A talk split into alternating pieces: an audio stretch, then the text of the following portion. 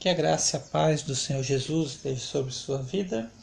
Leitura da Bíblia no livro de Números, capítulo 5. O Senhor disse a Moisés: Ordene aos israelitas que mandem para fora do acampamento todo aquele que tiver lepra, ou que tiver um fluxo, ou que se tornar impuro por tocar um cadáver Mande-os para fora do acampamento, tanto homens como mulheres, para que não contamine o seu próprio acampamento, onde habito entre eles. Os israelitas assim fizeram e os mandaram para fora do acampamento, como o Senhor tinha ordenado a Moisés. Fizeram aqui um. É, fala, é uma um tempo de pandemia, né? um, um, um distanciamento é, verti, vertical, né? Vertical de cima para baixo, né? Vertical é horizontal, vertical. né? Só quem estava impuro, né? Nesse sentido, quem estava contaminado, que ficou em restrição, né? Versículo 5 e o Senhor disse a Moisés: Diga aos israelitas: quando um homem ou uma mulher prejudicar outra pessoa e, portanto, ofender o Senhor, será culpado. Esse é o pior dos vírus, viu?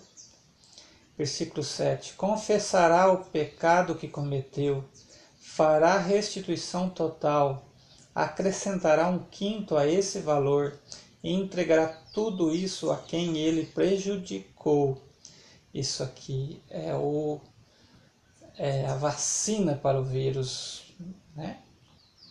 Mas, versículo 8: se o prejudicado não tiver nenhum parente próximo para receber a restituição, esta pertencerá ao Senhor e será entregue ao sacerdote, juntamente com o carneiro com o qual se faz a propiciação pelo culpado todas as contribuições, ou seja, todas as dádivas sagradas que os israelitas trouxeram ao sacerdote, pertencerão a ele.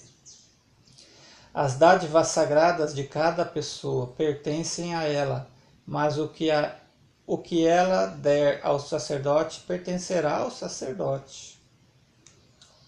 Vejam que há um custo né, para o pecado. Versículo 11. Então o Senhor disse a Moisés: Diga o seguinte aos israelitas: Se a mulher de alguém se desviar e lhe for infiel, e outro homem deitar-se com ela, e isso estiver oculto de seu marido, e a impureza dela não for descoberta por não haver testemunha contra ela, nem ter ela sido pega no ato, e se o marido dela tiver ciúmes e suspeitar de sua mulher, esteja ela pura ou impura, ele a levará ao sacerdote, com uma oferta de um jarro é, de farinha de cevada em favor dela. Não derramará azeite nem porá incenso sobre a farinha, porque é uma oferta de cereal pelo ciúme, para que se revele a verdade sobre o pecado. O sacerdote trará a mulher e a colocará perante o Senhor. Então acompanhará, então apanhará um pouco de água sagrada num jarro de barro e colocará na água um pouco do pó no chão do tabernáculo.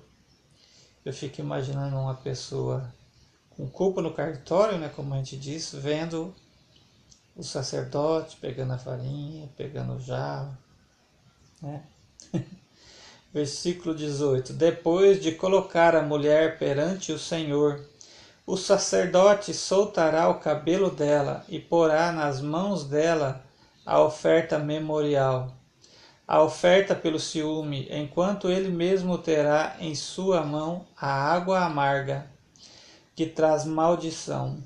Então o sacerdote fará a mulher jurar, ele dirá: Se nenhum outro homem se deitou com você, e se você não foi infiel, nem se tornou impura enquanto casada, que esta água amarga lhe traz maldição não lhe faça mal.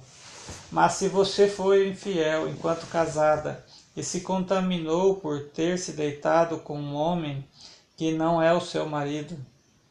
Então o sacerdote fará a mulher pronunciar este juramento com maldição.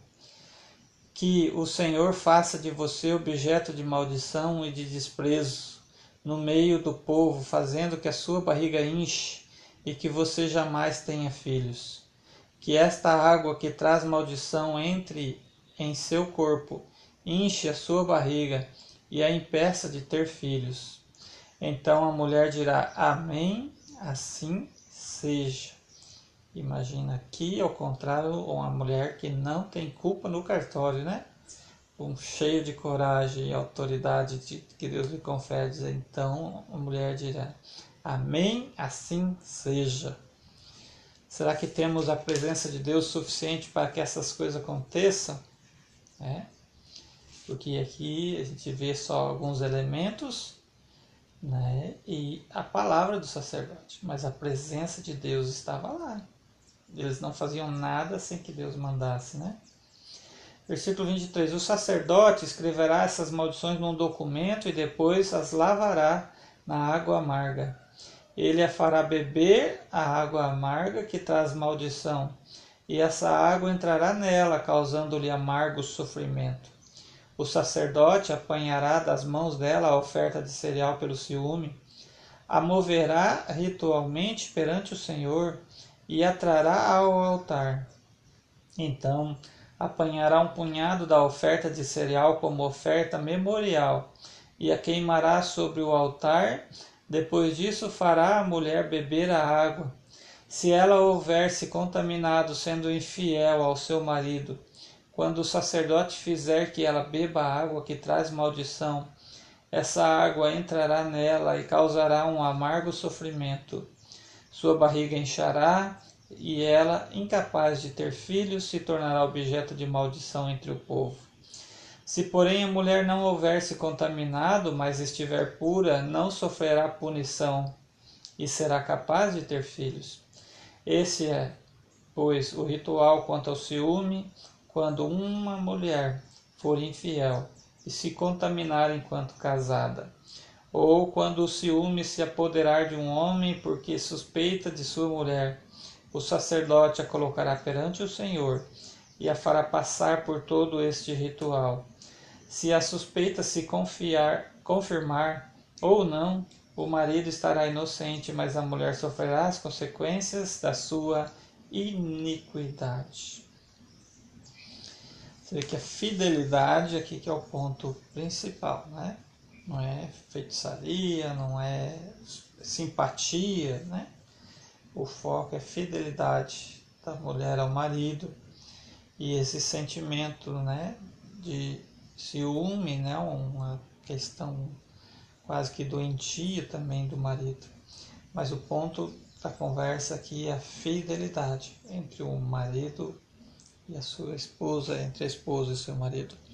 Deus abençoe sua vida com esta leitura, em nome do Senhor Jesus.